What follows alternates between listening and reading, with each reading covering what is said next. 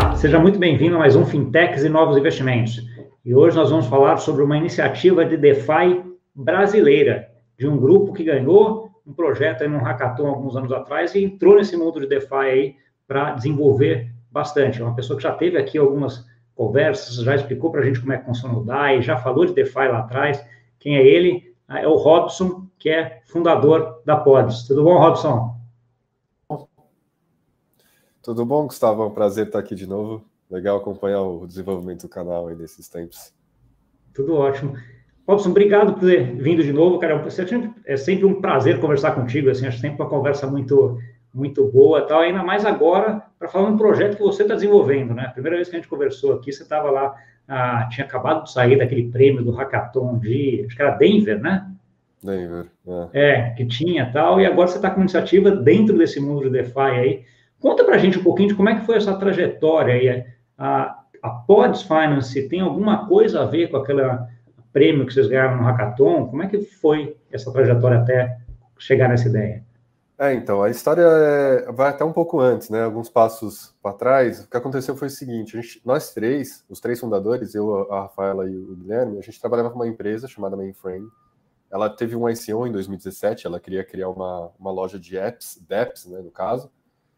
E a gente foi pago, a gente era o time de pesquisa de DeFi, quando não tinha nem esse termo direito. Então a gente, por três meses, a gente era pago para pesquisar todos os projetos.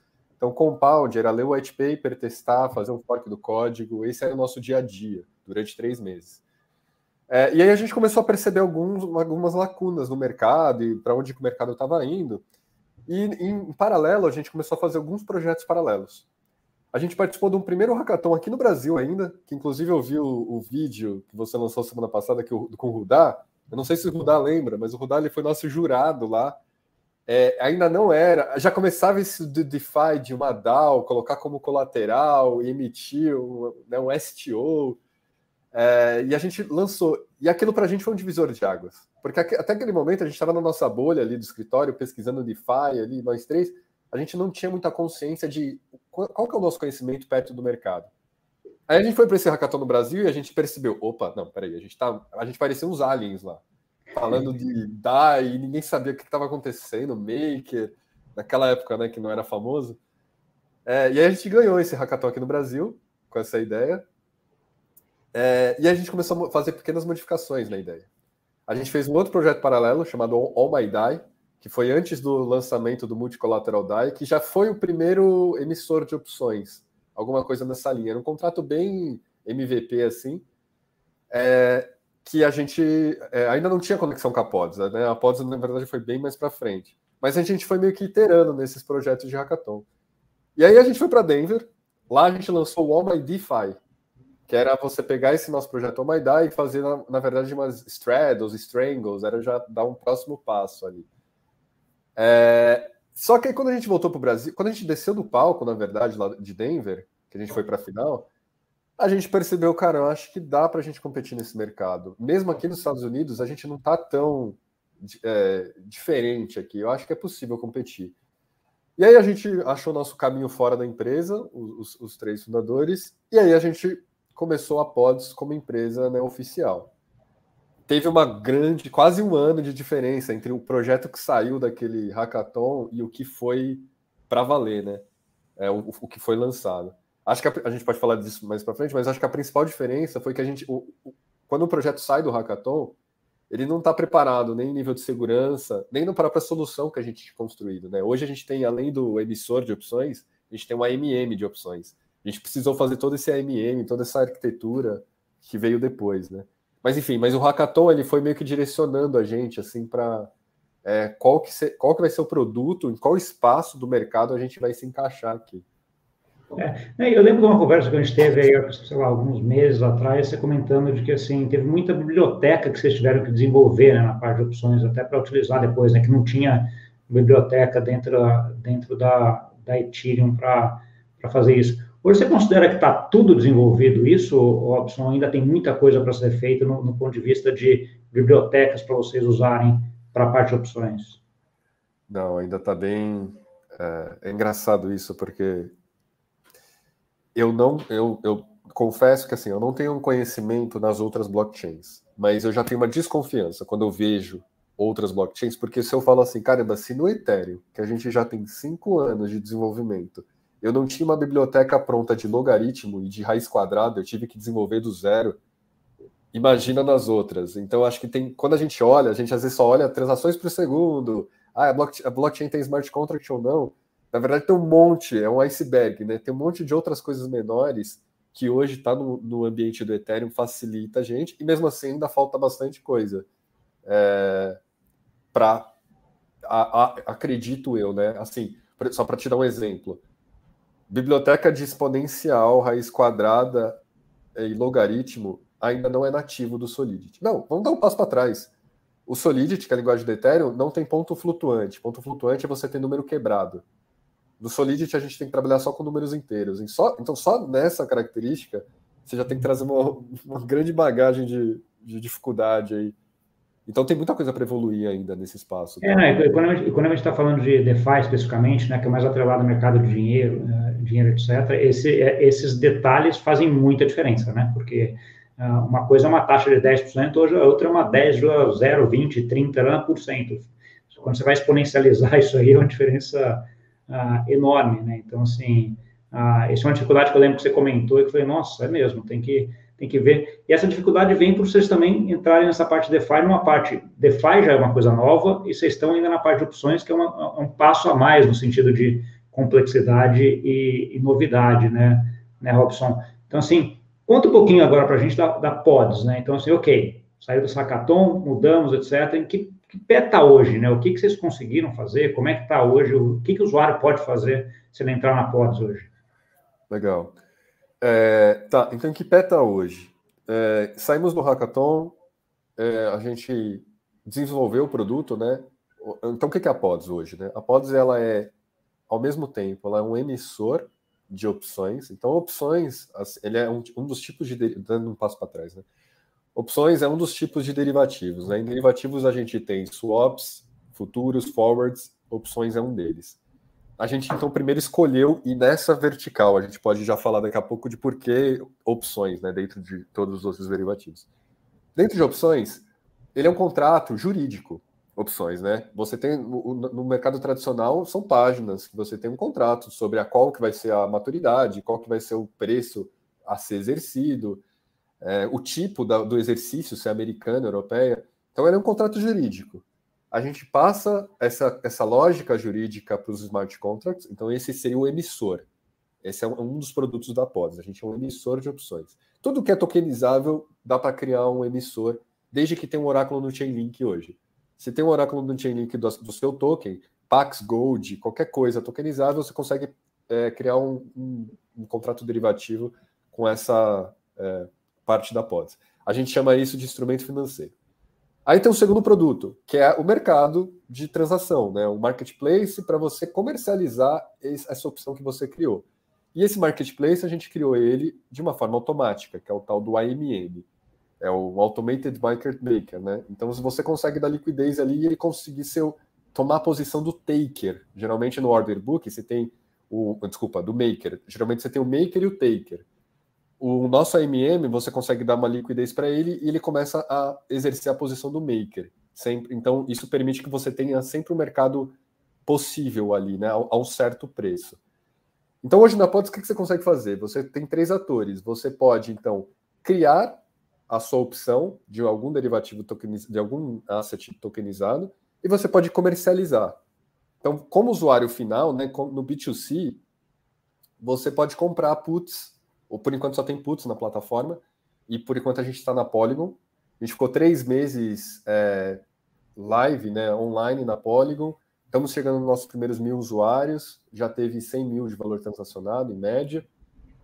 É, e você consegue comprar puts hoje de alguns, de alguns assets de cripto é, e algumas maturidades. As maturidades ainda são curtas, porque cripto é um mercado muito volátil, então o preço fica muito alto se você tem. Né, imagina vender uma put de Ether de um ano. Assim.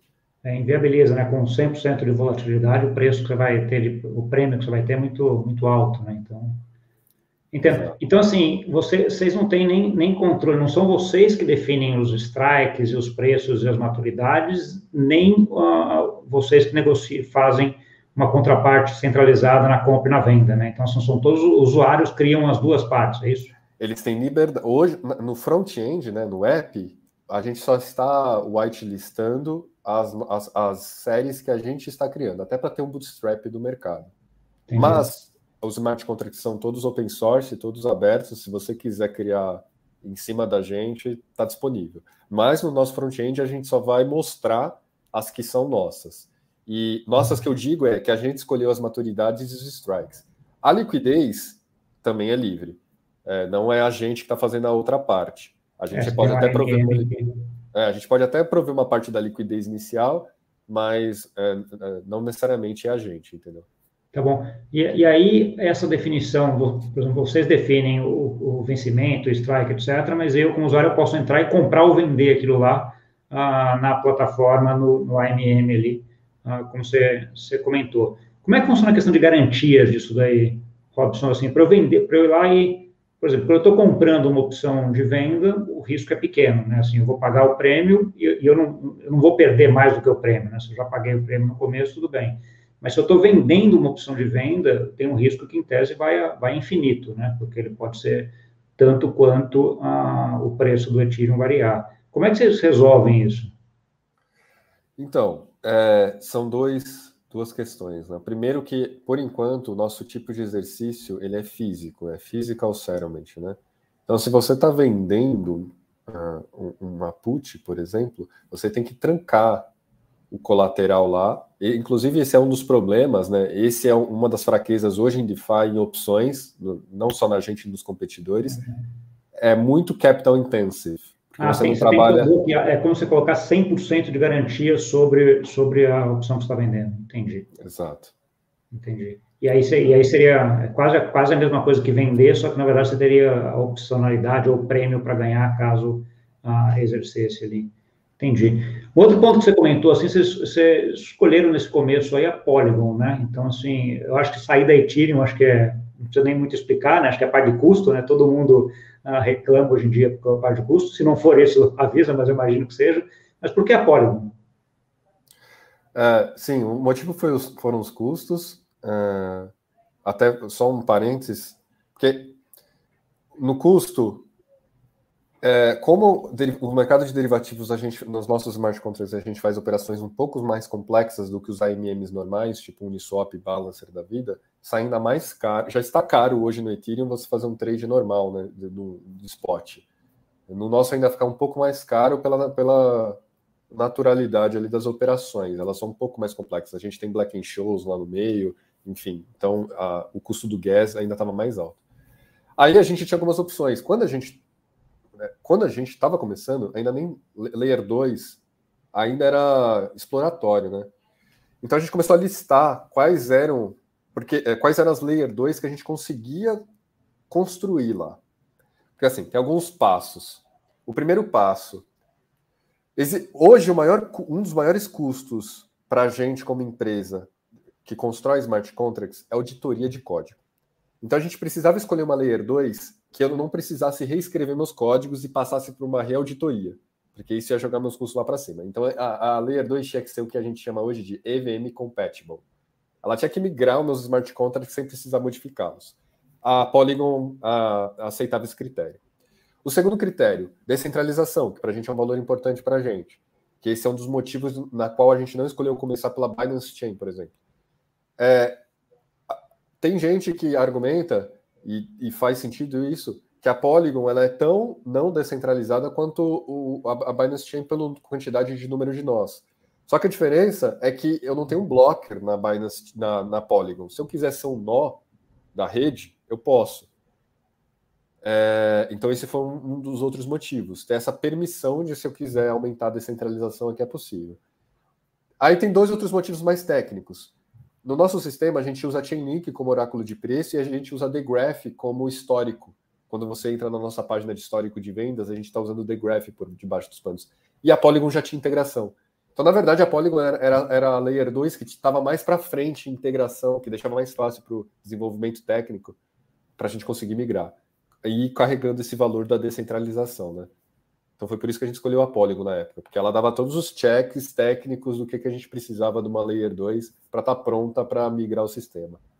Entendi. E olhando um pouquinho para frente, a gente já entra um pouquinho de, de previsão de o que, que você pretende para frente aí, mas como é que você vê essa parte de, de redes e blockchain? A ideia é continuar com a Polygon? Vocês estão analisando outros? Como é que você vê isso aí para frente, Robson? É, assim, é, eu acho que tá, ainda é difícil a gente saber se vai ser um winner takes all, né? Se vai ser uma network effect de uma chain sobre a outra. Eu, pessoalmente, tenho a opinião de que a gente vai ser um, um, multi-chain, isso já meio que já está multi-chain para certa. Ou você diferencia por é, tipo de produto, ah, isso aqui é uma multi-chain para jogos, para NFTs, e você diferencia pela vertical, ou até por demografia, né? A Polygon é muito forte na Índia, porque os fundadores são todos indianos, aí a outra é muito forte na China, enfim. Pode ser que a gente se diferencie por isso, ainda não está muito claro. Mas eu acredito no futuro multi-chain que as bridges é, vai ser mais um player de mercado forte aí. É, e aí a gente está se preparando para isso. No nosso pipeline, no roadmap. Agora que a gente lançou o produto, ele é seguro, passou por três auditorias, está funcionando, está com usuário, está começando a ter tração, a próxima parte do roadmap é integrações. Então a gente vai começar a testar em outras networks, Arbitrum, por exemplo, é uma com mais segurança, o custo é maior, mas a segurança é maior, então já é uma que está aí no, no, no roadmap em breve. Então a gente vai sim começar a explorar outras chains. As que não são EVMs compatibles, né? Por exemplo, Solana, ah, essa está mais longe porque é uma dificuldade muito maior para a gente migrar. Para integrar.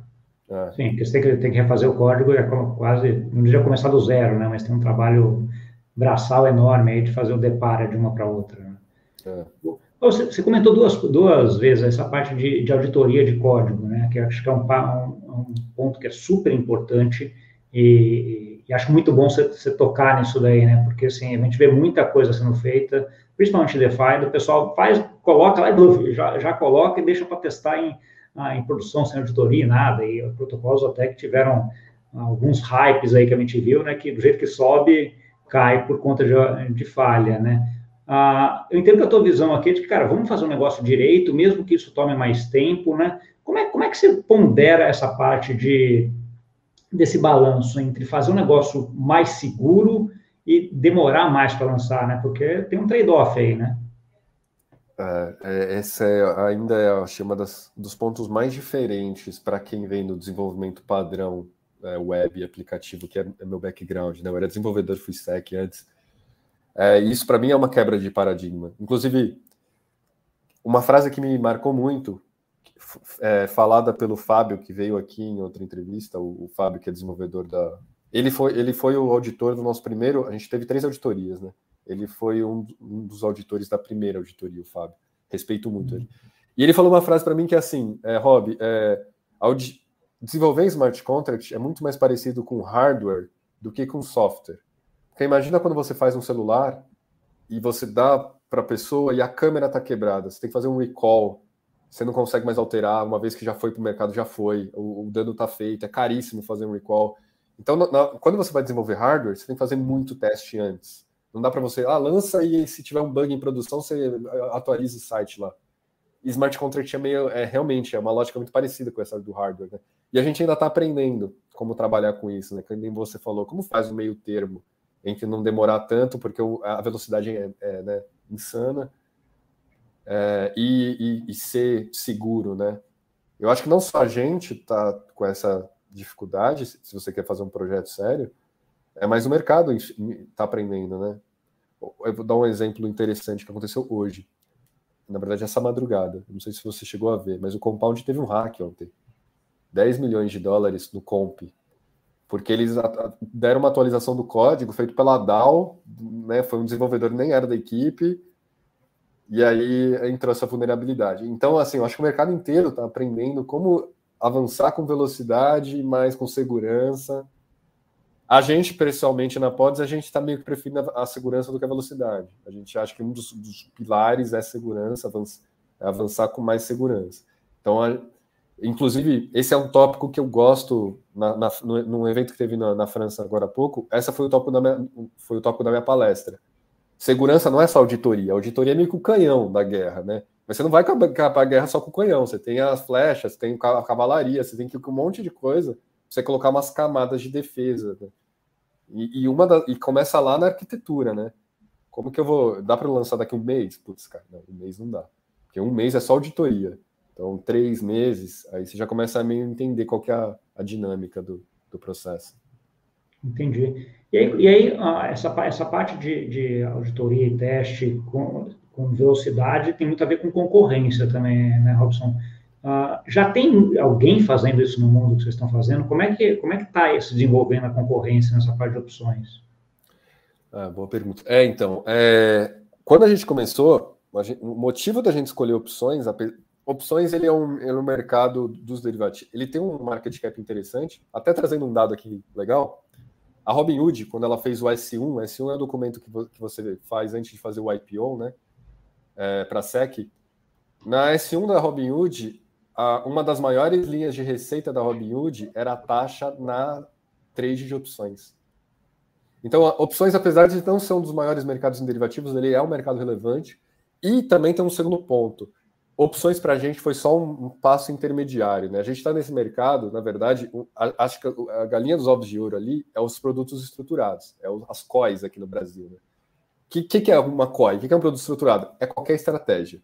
Uma coisa mais parecida do que seria uma COI hoje no DeFi é o iEarn. Você faz uma estratégia. Você pega no AVE, faz não sei o que, isso aqui, você compacta e vende como produto estruturado. Essa é a nossa grande visão da PODS, na verdade. Opções foi meio que o passo intermediário para chegar lá. É, quando a gente começou, era um lugar um pouco mais fácil de competir, porque lending já estava dominado, já era claro os vencedores, AVE, Compound ali no a MM você tem Balancer, Curve e Uniswap, SushiSwap ali também meio que dominando. É, futuros já tinha uma DYDX, Perpetual, Future Swap ali, uns três players muito fortes. E opções não tinha ninguém consolidado ainda, né? Tava o Opin, o Red que nem tinha nascido. Então foi onde a gente viu uma, uma brecha, uma oportunidade de, de bater. Apesar da gente começar quase que um ano para trás do Opin, em, em timing, né? É, como empresa, a gente falou, não, aqui está mais. Então a gente começou com opções, esse foi um dos motivos da gente achar esse espaço no mercado. Os competidores hoje é é loucura a, você competir no mercado global, né? Sendo, sendo brasileiro, é, é, cara, é assim, toda semana você tem um competidor novo. Não só em opções, mas em DeFi como um todo. Agora aqui, né? É, mas... É, é uma coisa que eu imagino, que é um mercado que tem uma velocidade muito grande, né, Robson? E aí é um pouco do que a gente está falando. Como você tem que ponderar a parte de segurança com velocidade, e, cara, essa velocidade, cada semana tem um cara novo, é, é uma, uma discussão dura, né, no final das contas, né? Porque você é. tem uma pressão de velocidade grande, né? Sim. É, então, é, a gente está aprendendo. Agora que a gente tem alguns processos montados, dá para né, é, começar a acelerar. A gente tá tem. E aí, respondendo os competidores, é, resumindo a última parte dos competidores, hoje tem dois competidores, ainda não tem um consolidado. O Opin é meio que o mais consolidado, que veio, veio antes mas a gente está lutando aí para ser um dos consolidados em opções, né? Ser tá um bom. desses se destaca. E aí, olhando esse roadmap para frente, aí, quais são os, lá, os targets aí dos próximos trimestres da POD? É, então, a gente tem três frentes. Agora que, então, assim, até então, o objetivo é lançar auditado, seguro e testado. Isso foi feito, né? Como falei, a gente já está no ar. Se, se, vocês quiserem usar, está na Polygon. Se usar, na Polygon a gente ainda está começando os mercados, não está com tantas variedade, porque a gente ainda não está, né? Vai entrar nesse momento agora. É, mas já está lá, está no ar, dá para testar a plataforma com dinheiro de verdade. Se você quiser, tem as testnets também para integrar. Agora a gente entra em três frentes, três momentos, momentos da empresa que a gente vai atuar em três frentes. A primeira, integrações. Então é, tem que estar disponível no Argent, no Zapper, no Zerion, você conseguir ver lá as interfaces, tudo que conecta, né? Não só integrações, na verdade, você, você abre para um leque de integrar novas wallets, integrar novos colaterais, é, vai usar um RAI como stablecoin, vai, vai usar, em vez do AVE, o enfim. Então você consegue entrar ali, integrações é um guarda-chuva sozinho ali. Mas essa seria uma primeira vertical nos próximos meses. A segunda vertical, é, a gente quer fazer uma. A gente percebeu, na verdade, no, na, nos meses atrás, que existe uma vertical B2B que a gente não está explorando. Qual que é a vertical B2B, né? Opções, geralmente, a gente tem esse lado trading, que vem, o especulativo, mas, na verdade, opções, ela também é usada como stock options para acordos de... E a gente começou a ver empresas no mundo de DeFi conversar com a gente sobre isso. Inclusive, tem um post do André Cronje que citou a gente uns meses atrás, que ele fala assim, ó, isso, isso que a Pod está falando de entregar opções, em vez de dar token como liquidity mining, que você tem um problema de um dump, você dá uma opção de compra, né, uma call option para a pessoa. Uhum. Então, essa é uma vertical B2B que a gente quer explorar nos próximos meses. É, integrações B2B e um terceiro ponto é os produtos estruturados. Começar a ter, além dos trades, ter algumas estratégias prontas. Covered call, BTC, e tal. Tem um pacotinho aqui, que aí já seria competir mais com Ribbon. Hoje é um, um, um iron. É um negócio que está fazendo essa, essa cara de você empacota uma estratégia e vende ela. Então, esses seriam os três momentos da empresa aí no. Entendi. Aí, e aí, aí você consegue uh, esse último ponto, até um ponto muito focado até para o usuário final, para o investidor, é, é, é, bom no final das contas, né? Porque daí você consegue colocar não só a opção, mas você consegue colocar a estratégia, onde ele limita ganho, limita perda ali, uma trava de alta, uma trava de baixa, alguma coisa assim, uh, uh, e coisas eventualmente mais complexas, mas que ele já começa a ver uh, um ganho, né? Um pouco né, que você falou da estratégia de começar a colocar um COI, né? Começar a montar um nosso estruturado, um COI, um capital garantido, alguma coisa assim, são estratégias que envolvem opções. Quando você olha esse roadmap para frente, Robson, onde você vê que tá, tá, onde você vê os gargalos em relação a, a usuários, né? Você, é, o, é, o, comprador de opção, é o vendedor de opção? Ah, qual, qual que é o mais complexo, se é que tem um dos dois hoje? Sim, isso é muito louco, porque a gente tinha uma tese antes da gente lançar, né? Para mim, e eu acho que para o usuário normal, a tese é, cara, vender seguro, todo mundo quer ter uma proteção para o seu BTC ou para o seu Ethereum, ah, né? desde que seja um preço plausível, eu quero comprar uma, é, uma, uma proteção. Opção, é, uma opção, de, exatamente, concordo. Acho que o comprador da opção é que, nem, é que nem o comprador de seguro de carro, né? Tem mais gente uh, para comprar seguro do carro do que para vender um, um, seguro de carro. Né? É, a gente tinha essa impressão. Só que o problema é que quem tem essa visão não está em DeFi hoje. Porque DeFi tem um, um gargalo técnico, né? Saber usar o MetaMask, saber o que está acontecendo, o que, que é esse sistema.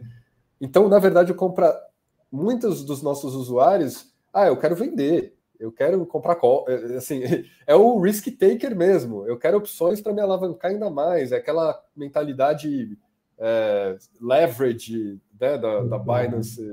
Tudo, é, tudo ou nada, né? Ou ficou milionário ou perco esse valor que eu investi aqui.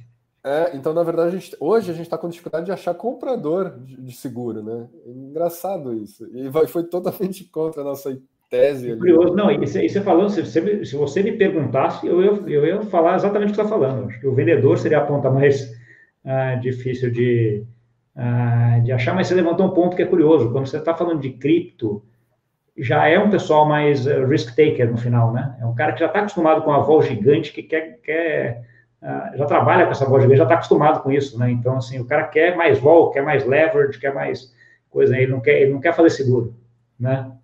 Ah, então a gente até a gente até conversou um tempo atrás internamente que a gente parece o, familiar chato na festa, que a pessoa tá bebendo e você fala, não, toma uma água aqui.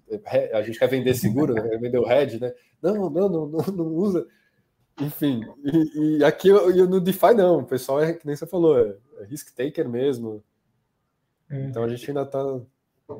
Olhando um pouquinho da estrutura de vocês, uh, vocês estão indo para uma, uma, estrutura de DeFi, um negócio mais, mais não descentralizado, com AMM, esse negócio todo. Em geral, quando a gente está olhando isso também, tem uma, uma boa uh, discussão em relação à estratégia organizacional. Né? Então, assim, muita gente, isso daí começa com aquele embrião de virar uma DAO lá na frente, né? de não ser também as discussões da plataforma centralizada. Né? Como é que se vê isso daí? É, esse também é um ótimo ponto. Então vamos lá. Como que a gente está hoje, né? Hoje a gente, a gente é uma empresa de Delaware. É, a gente não tem token. A gente captou via equity nosso nosso investimento. É, e lá nos Estados Unidos a gente responde para a CFTC. A gente não responde para a SEC. A CFTC é o Commodities Futures, porque como a gente está em opções, em derivativos, né? É. E isso é interessante, a gente não tinha essa noção quando a gente começou, mas é, cada órgão tem a sua personalidade, né? Responder para a SEC ou para o CFTC faz uma diferença, em, em, qual grau de maturidade eles estão em relação a cripto e, e aceptabilidade, é, aceitância, não sei a, a palavra correta. Mas é, o que acontece, né? Nós estamos migrando. Os Estados Unidos, hoje na plataforma você já não consegue usar pods dos Estados Unidos. A gente tem bloqueios é, orientados por advogados mesmo. É, se você é um cidadão americano ou você está acessando a pods de uma, uma, região americana, você não consegue, tem bloqueio no site e você ainda precisa colocar lá eu é, né, os termos. Na... Eu, eu, eu, afirmo que eu não sou americano, né? Eu lembro que tem que ticar. Exato. A gente tem isso, alguns, vários players hoje em dia tem isso, o próprio DYDX, né? Ele, ele tem, porque o DYDX também responde para a CFTC. É, a gente está migrando, tem várias jurisdições, né, que são crypto-friendly, Estônia, Suíça, Panamá, BVI. A gente está estudando para onde que a gente vai, vai mover a, a, a, sede nesse primeiro momento. E no segundo momento, como você falou da DAO, né? Sim, eu acho que uma das grandes poderes de cripto é esse não stoppable, né? É você ter um Uniswap lá que, cara, você não tem como derrubar. É um é mercado totalmente livre, que qualquer pessoa consegue. Eu acho que isso é um poder muito grande que pouca ainda. Não sei se a gente ainda tem noção do poder que, que, que tem isso, né? É, não só a gente tá falando de DeFi, mas o próprio Bitcoin, né? Você viu? Eu vi hoje uma notícia que, apesar da da, da, da, da lei lá na China nessa semana de novo, tem 14 nós rodando lá. Então é muito difícil, né, você derrubar totalmente o sistema, né? ele é antifrágil. É, mas eh, sobre a DAO em si, a gente, a gente acha importante, a gente acha que é um passo é, é, é forte e poderoso para o mercado, mas tem seus custos, né? tem seus downsides que eu acho que pouca gente fala. A gente está falando aqui da velocidade de segurança, mas é a velocidade da própria governança. Porque quando você coloca uma governança do sistema, primeiro tem um, um, ponto que a gente aprendeu isso historicamente, né, com, com a nossa última, a última empresa. Você precisa governar, a gente tem muita lógica de que você precisa governar algo que, que, é, que tem valor. Né? Então, essa movimento, a gente concorda com o movimento de Uniswap, viu que tem valor? Aí sim ele começa a construir uma governança. O Compound viu que tem valor? Então a gente é um pouco contra projetos que começam já com a governança sem ter se provado no Product Market Fit ainda. Sem você ter achado um produto que faz, você já está discutindo governança. Isso a gente tem uma, uma visão um pouco é, oposta a isso. É, e mesmo porque, só complementando isso daí também, a governança traz um nível de, de discussão, de morosidade e de, de, complexidade maior quando ela é descentralizada. Né? Então, assim, uma coisa é, é uma governança centralizada em um, dois, três, quatro, um grupo ali que vai, decide, implementa e testa. Né? Então, assim, quando a gente tem uma governança onde ela é descentralizada, o mundo inteiro, ah, você não sabe, tudo tem que ser votado, discutido, e é, é uma, um nível de complexidade a mais ah, principalmente nesse começo, né? Que eu concordo plenamente com o que você está tá colocando. Agora, a partir do princípio que já tem um negócio colocado, que já tem vários colaboradores ali atuando ah, de várias formas, né? Daí fica um negócio quase. É, não é natural, porque ainda depende dessa, dessas, dessa centralização, abdicar disso para uma, uma DAO, mas é um processo que é muito mais natural, mais fácil, né? Porque já está nesse caminho. Ah. Então, a, a, a Babi Rafaela ela traz bastante essa preocupação da velocidade que a gente vai perder. Pra... A gente já vê isso, é, isso acontecendo com outros projetos, né? Você tem que fazer, começar a fazer um lobby mesmo, né? Você vai passar uma. ter a formalidade de toda mudança, você passar por uma governança, convencer a governança a passar, fazer a votação, implementar. traz mais burocracia para o pro processo, mais perda de velocidade. Então a gente tem sim isso em mente, é, a gente entende o poder, mas para a gente, a gente acha que a gente ainda não está maduro o suficiente como produto para falar, não, agora esse passo é o que precisamos. Tá bom. Deixa eu fazer uma pergunta um pouco mais provocativa aqui. Estamos cinco anos na frente, cara. O que, que para você daqui cinco anos vai ser um negócio? Vai falar, caraca, acertamos a cotas. O que que. Onde você quer chegar daqui cinco anos? Acho que essa, esse, esse, acho que talvez a, a outra forma de perguntar. Ah, é, eu, na minha visão, e eu acho que os, os, sócios concordam com isso, a gente quer. DeFi ele é, um, ele é um Lego, né? A gente gosta da analogia do Lego. A gente quer ser um Lego usado. A gente quer ser um Lego que, nesse novo sistema financeiro que está sendo construído, que vem lá do Bitcoin, né? E o DeFi é só meio que a consequência. É, a gente quer ser um dos Legos desse novo sistema financeiro. Seja em opções, seja nos produtos estruturados, a Pods ele é um dos Legos, cara. Você olha esse sistema e está ali, a gente é usado, a gente é integrado essa é uma, é uma missão assim que. Esse é um dos, um dos pontos importantes aí nessa estrutura de, de DeFi que está que tá só começando, né? Acho que é um pouco isso. A gente já comenta isso daí. Ah, é um negócio que tem está na infância ainda. Acho que tem muita coisa para ser construída, mas com potencial gigante, né? Então, assim, quanto mais, pelo menos eu, quanto mais eu vejo isso daí, mais eu vejo potencial, porque as estruturas, uma, uma, a, um nível de complexidade, e acho que a, a, iniciativa de vocês é um pouco isso, né? Um nível de complexidade já bastante maior do que uma que o swap, em termos que é só trocar tokens de certa forma, né?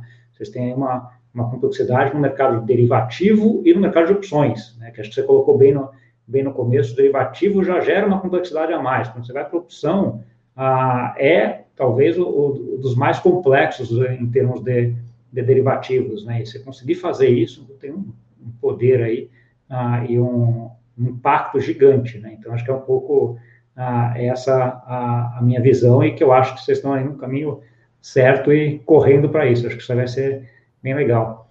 Robson, eu queria que você deixasse agora duas coisas. Uma mensagem final, acho que para quem está tá ouvindo aí, que ouviu toda essa tua trajetória aí ah, junto com a Pods, e também onde que eles conseguem entrar em contato com vocês, com você e com a Pods.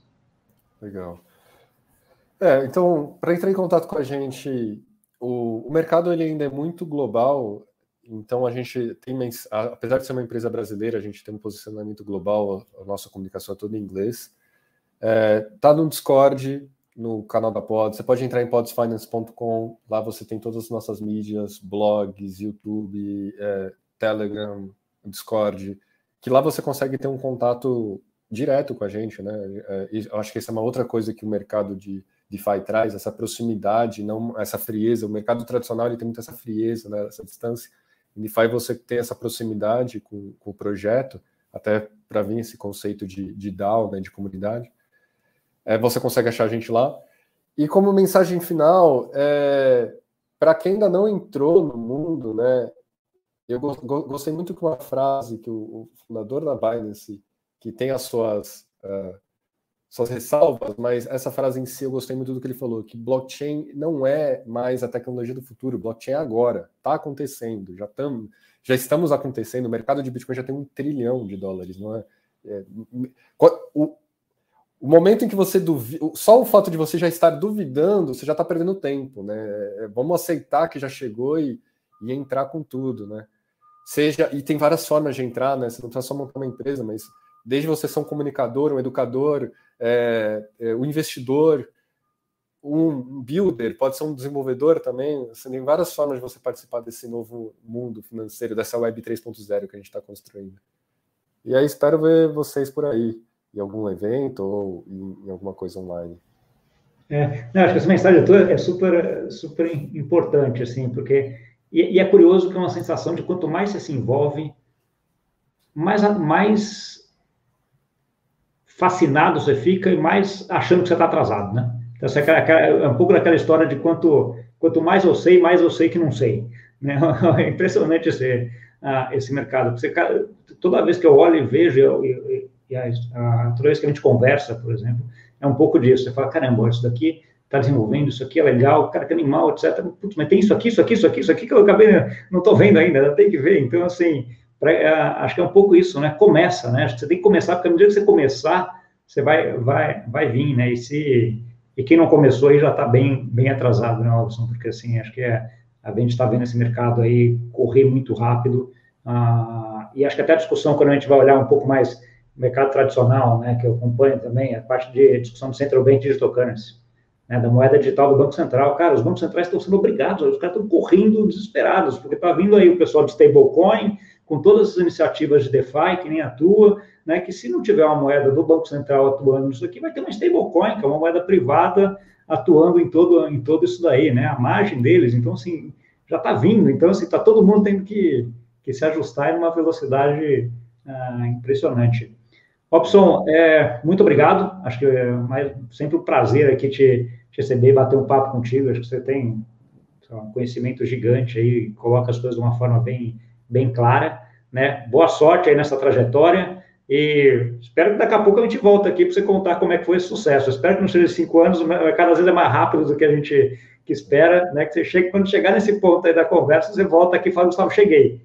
E aqui a gente vai falar como é que foi o sucesso e a pode ser um negócio mundial aí, tá bom? Legal. Obrigado, Obrigado Valeu, gente. Valeu. E para você que nos viu, não esquece de dar o like, compartilhar com aquele amigo e amiga que gosta desse assunto e até semana que vem.